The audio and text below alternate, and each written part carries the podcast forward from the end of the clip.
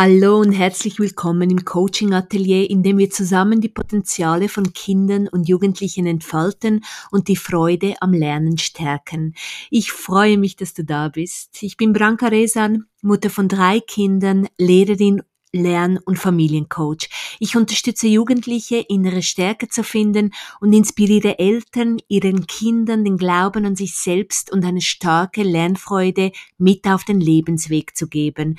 Meine Arbeit als Lehrerin und Coach bestätigt es immer wieder. Jedes Kind kann sein volles Potenzial entfalten. Manchmal schlummert das Potenzial vor sich hin und möchte wachgerüttelt werden. Und genau dabei kann ich helfen.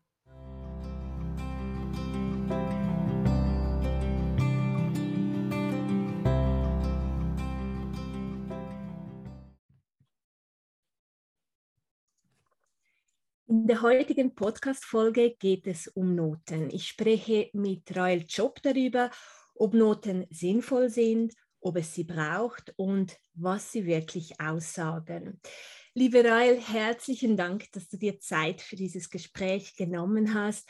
Wir beide, denke ich, sind uns einig. Noten sind nicht vergleichbar, sie sind nicht objektiv, sie machen das Bildungssystem ungerecht und sie motivieren nur gering zum Lernen. Du setzt dich intensiv mit der zunehmenden Digitalisierung in dieser Welt auseinander und mich interessieren deine Gedanken zum Notensystem und vor allem auch, wie sie Kinder auf die Zukunft vorbereiten. Ich freue mich, da, dass du da bist und teile doch mit uns ähm, so deine Gedanken dazu. Danke, Branka. Darf ich da sein? Ja, das Thema Noten ist ein riesiges, komplexes Thema. Es geht um Beurteilung.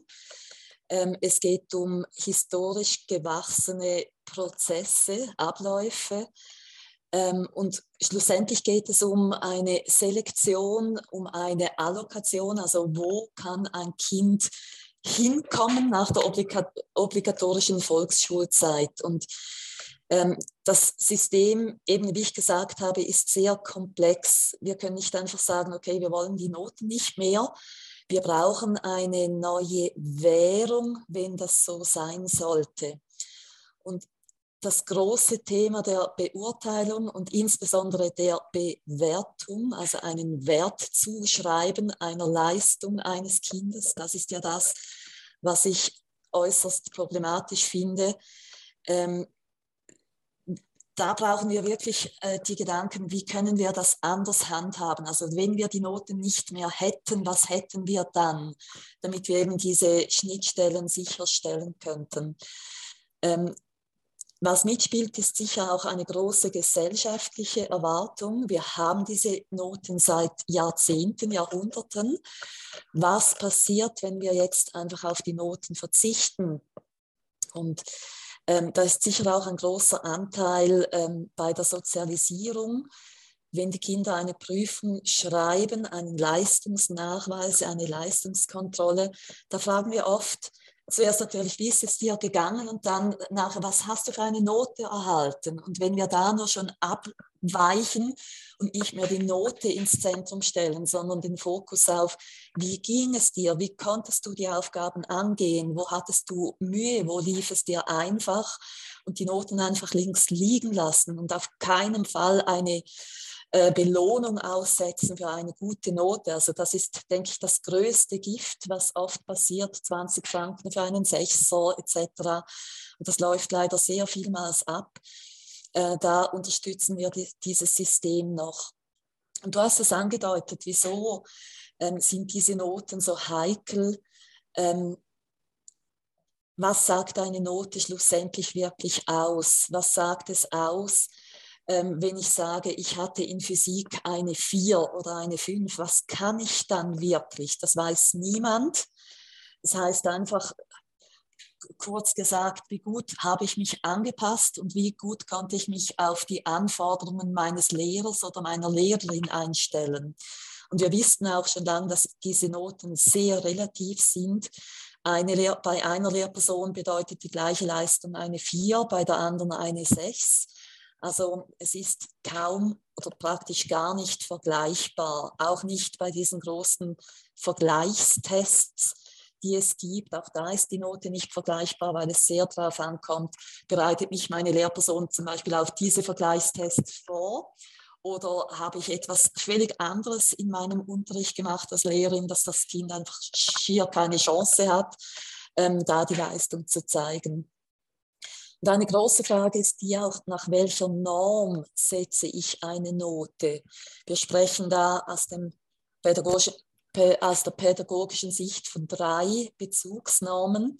Das eine ist, eine ist die sogenannte Sachnorm oder auch Lehrplannorm genannt. Da arbeitet die Lehrperson sehr transparent. Sie legt nämlich vor dieser Leistungskontrolle fest, was gibt wie viele Punkte, wie werden die gewertet, ähm, wo ist eine 4, wo ist eine 5 angesetzt dass es nicht von der Leistung der Klasse dann abhängt, wenn die ganze Klasse zum Beispiel ganz schwach unterwegs war, dass dann der Notenschnitt angehoben wird oder gesenkt wird, sondern das ist im Voraus deklariert. Also das wäre die Sachnorm. Die ist sicher auch anspruchsvoller für die Lehrperson. Sie muss sich bereits im Vorfeld mehr Gedanken machen.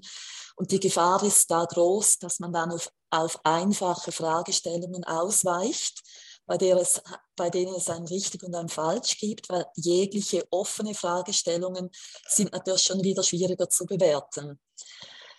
Ähm, Demgegenüber steht die Sozialnorm. Ich habe es bereits angedeutet. Das bedeutet, dass ähm, die Note an die Klasse angepasst wird. Also, und das kann sein, wenn ich als Lehrperson A eine sehr leistungsstarke Klasse habe, dass die in den Noten eher tiefer ist als die Parallelklasse, die schwächer ist, aber dort gibt es ein Kind, das dann wirklich stark ist. Also das kann dann gar nicht mehr verglichen werden miteinander. Das ist hoffentlich in den meisten Fällen nicht mehr so, dass die Sozialnorm verwendet wird. In einigen Kantonen ist dies sogar untersagt. Das darf man nicht mehr vom Volksschulgesetz aus. In anderen Kantonen ist das noch so ein wenig offen, sage ich mal. Und dann die dritte Norm, das ist die Individualnorm. Da wird meine Leistung verglichen mit meiner Leistung. Und das heißt, wenn ich selber große Fortschritte gemacht habe, dann kann das eine 6 sein. Ähm, auch wenn ich zum Beispiel äh, Analphabetin bin in der dritten Klasse, aber ich habe zum Beispiel gelernt, drei, ähm, drei Buchstaben zusammenhängend zu lesen, dann wäre das für mich ein großer Fortschritt. Aber im Vergleich, Vergleich mit der Klasse wäre es wahrscheinlich immer noch sehr, sehr eine schwache Leistung. Und diese Individualnorm, die wird eher natürlich nicht eingesetzt bei der Benotung in der öffentlichen Volksschule, da es äh, dann sehr wenig Aussagekraft hat im Vergleich zu der Leistung, die ich eigentlich bringen müsste. Und hier setze ich natürlich auch Anführungszeichen, welche Leistungen muss ich dann wirklich bringen und wo ist der Range, wo setzt das der Lehrplan fest, der ja heute sehr, sehr, sehr offen gestaltet ist, oder wo legt das eine Lehrperson fest. Also, und da sieht man schon ein wenig diese Komplexität, in der sich die Notengestaltung bewegt. Ähm, am Schluss steht da eine blanke Zahl, ähm, mit der ich einfach wirklich sehr wenig anfangen kann. Aber dennoch, Kinder haben es teilweise sehr gerne. Sie sagen dann, wow, eben fünfeinhalb, ich bin ja eine der Besten. Das, wird, das ist ein Wettbewerb, der dann natürlich auch aktiviert wird. Ähm, aber dem die Kinder natürlich, wenn sie das gar nicht kennen, auch nicht ausgesetzt sind. Also je individueller gearbeitet wird, umso weniger vergleichbar wird eine, Verle wird eine Leistung, umso mehr spielt diese Sozialnorm eine Rolle. Und deshalb ist wirklich die Frage, ähm, wie kommen wir weg? Was gibt es für andere Modelle?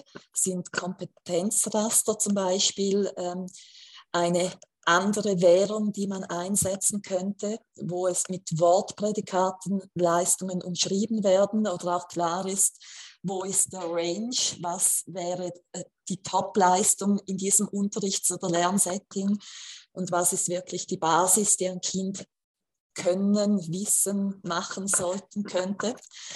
Ähm, Sind es Wortprädikate, einfache? Ist es ein Mischmasch? Und wo kommt auch die Selbstbeurteilung eines Kindes rein? Also wo darf ein Kind selbst oder muss ein Kind selbst schauen, was habe ich wirklich gelernt, ähm, wo stehe ich heute im Vergleich zu vor einem halben Jahr zum Beispiel. Und das wissen wir auch, dass das ähm, noch sehr viel Potenzial hat, dass die Kinder auf dieser Metaebene über ihre Leistung sprechen. Oft kommen sie nicht über ein, ich habe das gut gemacht oder nicht gut gemacht, äh, hinweg, sondern die Frage, was hast du gut gemacht und was hast du wirklich eben gelernt, worauf bist du stolz, was kannst du heute, was du vorher nicht konntest.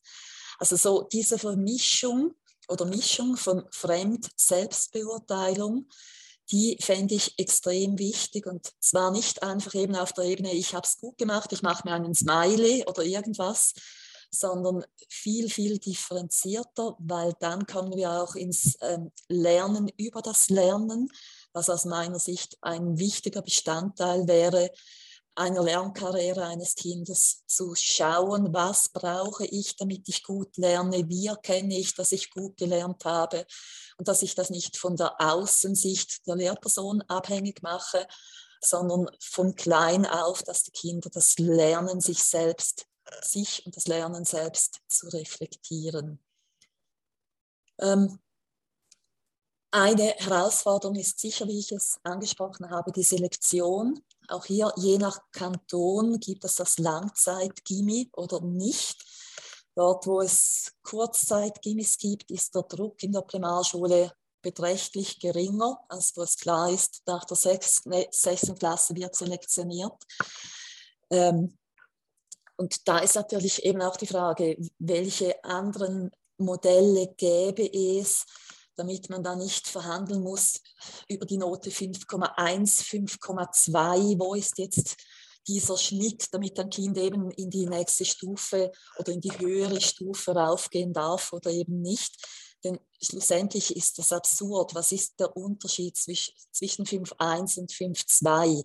Das kann niemand benennen. Das ist einfach eine ausgerechnete Zahl, die es mir erleichtert, rekursfähig unterwegs zu sein.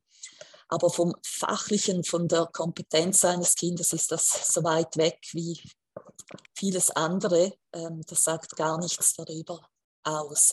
Also wenn es da Modelle gibt, die gibt es auch, die werden teilweise gelebt, wo es wirklich im Gespräch mit den Eltern ähm, offen, transparent besprochen wird, wo Anführungszeichen steht ein Kind, welche Lernbereitschaft, welche Lernreflexion zeigt es.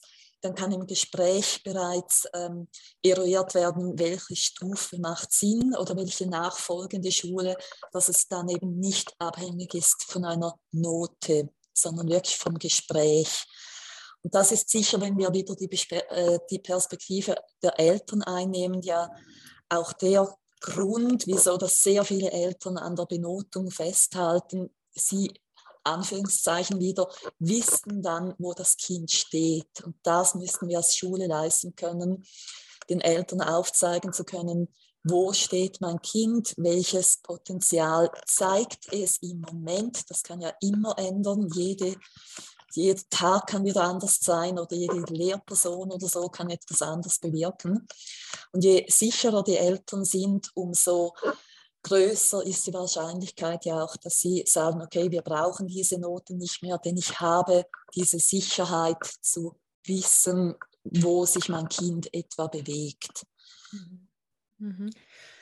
Du hast so viele wichtige Punkte jetzt da auch erwähnt. Du, du hast aufgezeigt, dass, dass es äh, doch auch positive Fakten gibt, was die Noten betrifft, für Kinder, die halt wirklich leistungsorientiert denken und gewissenhaft verantwortungsbewusst arbeiten, aber halt für die anderen Kinder, die das noch lernen äh, möchten und sollen, ist es natürlich ähm, schwierig, jetzt mit diesen Noten da auch angetrieben, motiviert zu werden.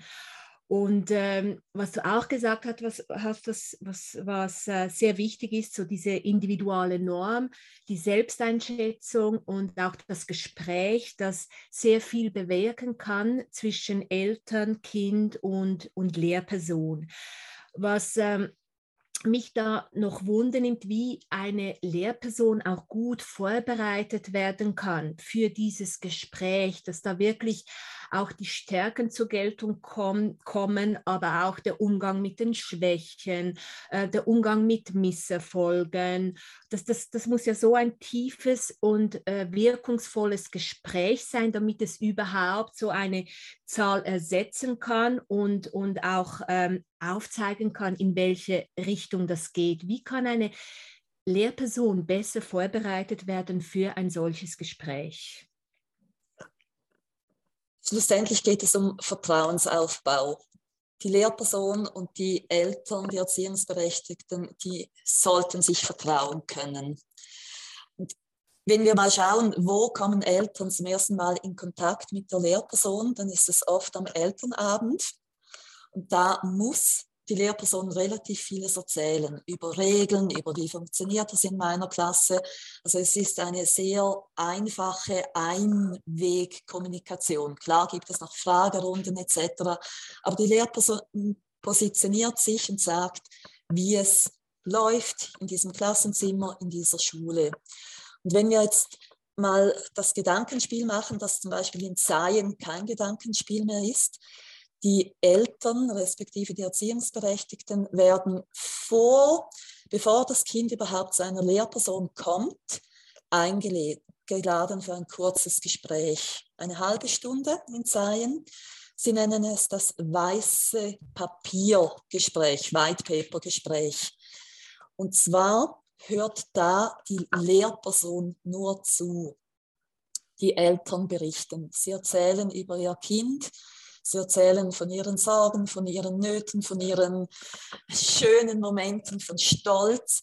Die Bühne gehört den Eltern. Die Lehrperson hört nur zu und macht sich Notizen auf diesem weißen Papier. Nur schon dieses Gefühl, wie erlebe ich das als Mama, als Papa, wenn ich erzählen darf und wenn ich merke, oh, da hört mir jemand zu über mein Kind, ich habe eine echte Ansprechperson, das dreht oft die Beziehung von Anfang an schon. Und was zum Beispiel, ich komme wieder mit Sein auch macht, die Kinder lernen ein Portfolio zu erstellen von klein auf. Sie lernen den Lernweg abzubilden. Sie machen Zeichnungen. Sie beschreiben es mit schriftlichen Worten, was sie gelernt haben. Sie ähm, zeigen die Analogie zwischen ähm, was ich da gemacht habe, zum Beispiel mathe-technisch, was bedeutet das in meinem Alltag, wo ist der Bezug, also wirklich diese Anschlussfähigkeit ähm, zeigen die Kinder auch auf. Und dieses Portfolio nehmen die Kinder, ich bin nicht mehr sicher, ob jedes halbe Jahr, jedes Vierteljahr nach Hause. Und die Eltern haben dann den Auftrag, dem Kind einen Brief zu schreiben. Einen Brief zu schreiben, wie die Eltern ihr Kind wahrgenommen haben in dieser Zeitperspektive, was sie sehen in diesem Ordner drin ähm, und schreiben dann, und das ist wirklich also Gänsehautmoment pur, wenn du diese Briefe liest, ähm, was, wie die Eltern ihr Kinder leben. Und wenn das so an das Kind gerichtet ist, das gibt auch so ein Vertrauen in diese Dreiecksbeziehung Eltern, Lehrperson, Kind hinein, wo, wo wie klar ist, hey, es geht um dich, liebes Kind. Es geht nicht um die Lehrperson, es geht nicht um die Schule, sondern das Kind. Wir schauen auf dich, du stehst, stehst im Zentrum. Mit der Sprache, die die Eltern haben, mit, der, ähm, mit den Möglichkeiten, sich auszudrücken. Ähm, und das ist zum Beispiel auch so ein Bestandteil, um ein ganz anderes Klima hinzubringen und zu, zu zeigen, hey, wir schauen wirklich das Kind in echt an. Und es geht nicht um irgendwelche versteckten Machtspiele oder um eine gaussische Glockenkurve oder irgendwas, sondern es geht um das Kind. Und dann denke ich, dann sind die Gespräche, die, die Elterngespräche schon auf ein ganz anderes Level gehoben, weil die Eltern, die merken, okay, ich werde ernst genommen und mein Kind wird ernst genommen. Und dann ist es wie keine Hexerei mehr, auch unangenehme Botschaften zu bringen, denn das Vertrauen ist da. Also natürlich auch nicht immer und das ist auch harte Arbeit, die, die intensiv ist, aber du kannst wie auf einem Level, von einem Level ausgehen, wo du sagen kannst, okay, wir dürfen offen zueinander sein und wir sind es auch. Und ich als Elternpaar muss diesen ihren gewissen Ärger nicht mehr verstecken und so tun, als liefe es gut oder irgendwas. Ich als Lehrerin nicht, sondern wir können offen reden und das Kind ist auch dabei, das Kind erzählt auch aus seiner Perspektive. Ähm, und dann denke ich, dann ist schon sehr, sehr ähm, viel Grundlage da, um eben auch sagen, also, dass beide oder alle drei im Gespräch merken, eh eine SEC A die, die liegt vielleicht wirklich nicht drin. Ähm, ich bin da und da und da und mich interessiert es viel mehr mit den Händen zu arbeiten. Ich, ich gehe auf, wenn ich irgendwie in der Werkstatt bin.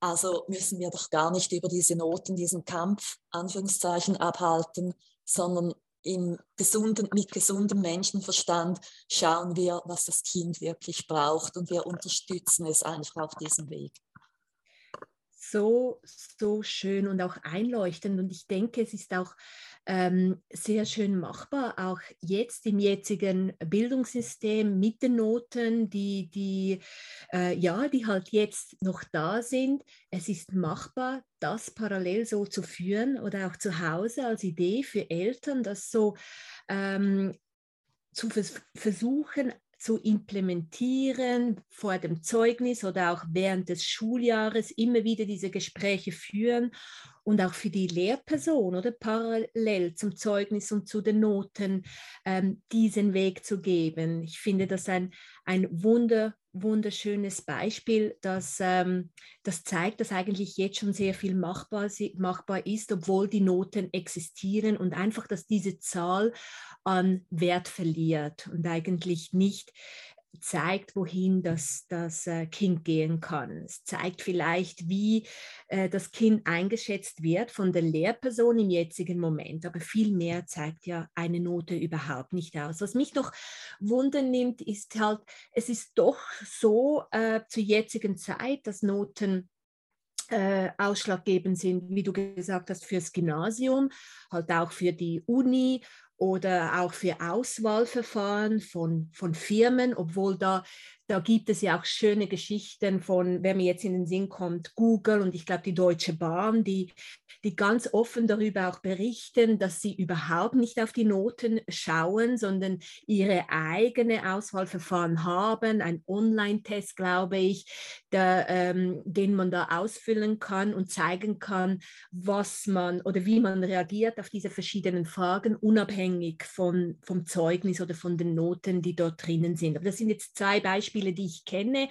Mich interessiert so jetzt, äh, mich interessieren deine Gedanken dazu, zu diesen Übergängen, die Kinder halt doch noch haben, äh, die, die bevorstehen wie das angegangen wird, wie Kinder begleitet werden können, um, um da, wenn sie einen Wunsch haben, für eine gewisse Berufswahl halt doch in diese Richtung gehen zu können. Ja, eben, wie du sagst, im Moment läuft vieles noch über Noten, obwohl wir auch in der Schweiz wissen, dass ähm, viele Betriebe auf diese Vergleichstests oder, oder die standardisierten Tests ausweichen und sagen, okay, wir wissen um die Anführungszeichen wieder Nichtigkeit der Noten, wir wollen selber wissen, erfüllt ein Kind das Profil, äh, das wir bräuchten. Ähm, aus Sicht von Kind oder Eltern oder von allen Beteiligten. Ich denke auch da einfach diese Leistung ist und bleibt eine Leistung. Und das ist ja überall beim Spielen, ähm, beim Sport. Ähm, und eine Lernleistung, die darf sichtbar gemacht werden, die muss sichtbar gemacht werden. Ähm, wie ist es nun aber, wenn ein Kind, das eben zum Beispiel Schreiner werden will, einfach diese Liebe zum Holz, dieser Geschmack, gerade letztens machte so eine Story die Runde, als ein Kind oder respektive ein Jugendlicher sich beworben hat für eine Schreinerstelle. Und er hat ein, ähm, ein Trücklein selbst ge gemacht also aus Holz und sehr schön geschliffen und die Bewerbung in diese Truhe hineingelegt und dann diese Truhe verschickt. Also das klare Statement, ich liebe Holz, ich liebe diese Arbeit, ich will besser werden. Ähm, hat die Kehrseite dort war, das kam auch ein wenig unter die Räder, was ist mit Chancengleichheit, wenn eben ein Kind das noch gar nicht kann und erst lernen will. Aber einfach so das Beispiel, ähm, die Leidenschaft entdecken, wofür brennst du, wofür stehst du ein. Und wenn wir das in der Schule schaffen, statt es zu unterdrücken, wie es noch zu oft leider passiert, sondern wirklich dem Raum geben und das Kind entdecken lassen, wo lebe ich auf, was brauche ich, um glücklich zu sein. Und eben wieder die Reflexionsphase, dass die Kinder realisieren, hey, ich arbeite so viel besser, wenn ich zu dritt arbeiten kann als alleine oder ich äh, ich, ich brauche einfach Ruhe. Am besten habe ich ähm, gelernt, dass ich in der Schule äh, nicht zur Schule musste, sondern zu Hause bleiben konnte. Was bedeutet das für dich, für deinen Typ? und das mit der Lehrperson, mit dieser Begleitung zusammen herauskristallisieren und schauen, was bedeutet das, wenn du jetzt wirklich da dir eine große Stärke hast, eine Leidenschaft, wo musst du vielleicht an deinen Schwächen noch ein wenig, also wo musst du die Schwächen schwächen, damit du auch die Stärken noch mehr stärken kannst. Dann denke ich, dann spielen zwar eben im heutigen System die, Rolle, äh, die Noten noch eine Rolle, es ist aber die Leidenschaft, die begleitend mitgehen kann. Und wenn ein Kind bei der Bewerbung ein Portfolio mitschickt oder eine Arbeit, die es selbst gemacht hat, oder zum Beispiel zur klassischen Bewerbung noch ein Film, ein Erklärfilm, weil das Kind so gerne Erklärfilme macht. Das ist für mich dann als ähm, ähm, HR-Personal auch klar, hey, da steckt etwas anderes dahinter als diese Leidenbewerbungen, die da standardmäßig von allen Schulen daherkommen. Und da denke ich, da haben wir sehr viel Potenzial, um neue eben Währungen einzuführen, die vielleicht nicht mehr standardisiert sind, aber die einen großen Wert haben für das Kind, wie aber auch für die Firma oder die eben in der Schule funktioniert das wahrscheinlich noch nicht mit weiterführenden Schulen, aber sicher, wenn es in eine Berufslehre gehen will. Mhm. Also wir haben jetzt klar gesehen, denke ich mal, dass, dass wir sehr viel tun können, auch zu Hause äh, oder als Lehrperson für das Kind, indem wir die Stärken stärken, indem wir dem Kind helfen, ähm, outside the box zu denken und wirklich in die kreative Richtung auch zu denken, wie es sich noch kreativer vorstellen kann und, und für seinen Traum arbeiten kann, wie es aber auch ähm, clever mit Schwächen umgehen lernt, wie das Selbst, wie das Selbst ähm, die äh, Selbsteinschätzung, wollte ich sagen, was für einen Stellenwert eine solche Selbsteinschätzung auch erhalten sollte, dass das Kind wirklich auch lernt, über sich zu sprechen und wo es steht, wie es sich entwickelt hat, wohin es gehen möchte. Und das sind natürlich alles Bereiche, die, die zu Hause schon sehr stark auch gepflegt werden können. Was wäre jetzt so äh, von dir aus ein letzter Tipp, den du mitgeben möchtest für Eltern und vielleicht für Lehrpersonen, wie sie ähm, ganz kurz, wie sie in diese Richtung arbeiten ähm, können, um da wirklich Kinder in ihren Stärken zu, zu, zu stärken, aber auch ihnen beizubringen, halt auch die Schwächen anzuerkennen und, und mit, mit Misserfolgen umzugehen, weil die auch äh, zum Leben gehören. So dieses Wachstum Wachstumsdenken, das wir eigentlich jedem Kind wünschen, weil es halt ähm, sehr viel dazu beiträgt, wirklich mit, mit diesen Noten auch ähm, umgehen zu können. Ein großer, wichtiger Punkt finde ich, und da lerne ich täglich selber dazu, die eigenen Fragen zu hinterfragen. Wie oft fragen wir die Kinder und die Jugendlichen unsere Standardfragen von der Schule. Ähm, wie ist es dir gegangen? Ähm, war auch Suggestivfragen, war es dir nicht langweilig? Ähm, hast du nicht zu viel oder zu wenig? Oder wenn wir bei den kleinen Kindern schon schauen, die in die erste Klasse kommen, ähm, hast du schon Hausaufgaben? Oh, sind sie schwer? Und so weiter. Also wirklich, was wollen wir wirklich wissen? Geht es nur darum, dass wir Kommunikation machen mit dem Kind oder geht es darum, dass wir in eine bestimmte Richtung lenken können? Und wenn wir diese Fragestellungen, das bringt, bringt man alleine fast nicht weg. Die sind so tief drin, die kommen so schnell raus. Und wenn man sich da als Paar zum Beispiel selber ein wenig übt, ähm, ist natürlich auch konfliktanfällig, wenn man sich eine Kritik, die kann positiv oder negativ sein, äh, gibt darauf, aber einfach immer wieder hinterfragt, wie frage ich, was frage ich, was will ich wirklich wissen und was nützt dem Kind etwas. Da kann man unglaublich vieles auslösen. Und wenn man diese Fragen auch im Gespräch mit der Lehrperson bringt, ähm, dann hat das auch ganz schnell eine andere Qualität. Mhm. Was wäre so ein Beispiel, wenn wir jetzt die Hausaufgaben nehmen? Was kommt dir so als erstes in den Sinn? Eine, eine schöne Frage, die die Eltern auch stellen können, um in dieses Gespräch zu kommen, auf eine andere, stark machende Art und Weise? Natürlich extrem auf die Hausaufgabentypen drauf an ist es eine Standardaufgabe, ähm, schreibe sieben Stöcklein von den Rechnungen ab.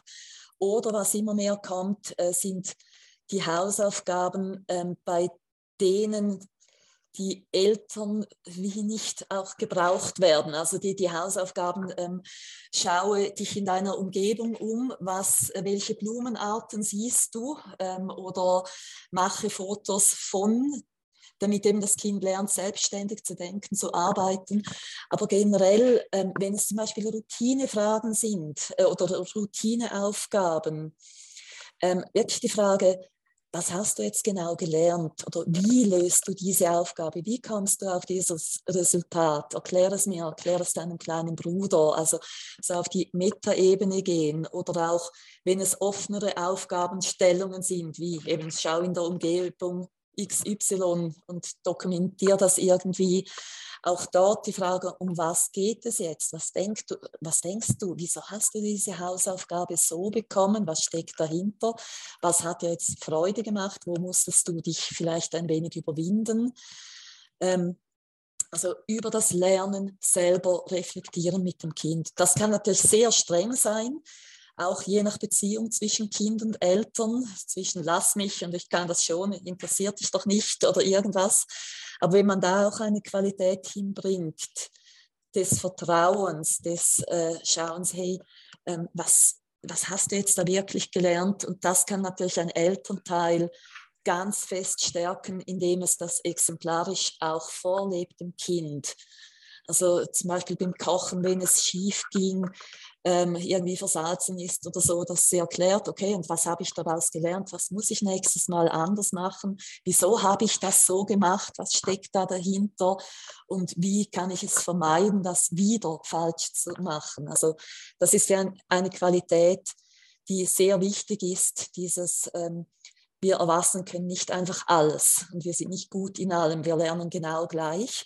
Wir haben es aber verlernt, darüber zu sprechen, Fehler zu machen. Und wenn wir da den Mut haben und das zeigen und nicht nur einfach, ich habe einen Fehler gemacht, sondern in die Analyse, in die Reflexion gehen und das Kind wie mitnehmen auf dieser Denkreise, dann ähm, macht das sicher Sinn für alle Beteiligten und öffnet einen Weg in diese Diskussion. Zwei wunderbare Impulse zum Schluss, die du da gegeben hast. Ähm, erstens äh, die Lehrperson, die die Möglichkeit hat, wirklich auch spannende Hausaufgaben mitzugeben, die genau in diese Richtung führen und ähm, diesen Raum öffnet, dass zu Hause eine, ein spannendes Gespräch auch stattfindet. Und der zweite Impuls ist halt mh, hm, zu verstehen, dass der Alltag Eltern so viele Möglichkeiten bietet, so diese Kreativität zu fördern, über Fehler zu sprechen, über eigene Misserfolge und so auch dieses Wachstumsdenken im, in, in der Familie zu, zu, auch zu lieben und wirklich äh, walten zu lassen. Was kann man sich mehr wünschen, als ein Gespräch mit diesen schönen Worten zu beenden, liebe Rahel? Herzlichen Dank, dass du, äh, dass du da warst und, und ja, dein Wissen und deine Gedanken mit uns geteilt hast. Danke dir vielmals, Branka. Ich hoffe, bis bald wieder einmal. Genau. Tschüss. Danke. Mach's gut. Wenn du dir weitere Impulse wünschst oder Aktivitäten, mit denen du das Mindset und das Selbstbild deines Kindes oder der Kinder, die dich umgeben, stärken kannst, dann abonniere gerne meinen Newsletter auf www www.kidster.ch. Ich freue mich auf dich und auf einen zukünftigen Austausch. Mach's gut.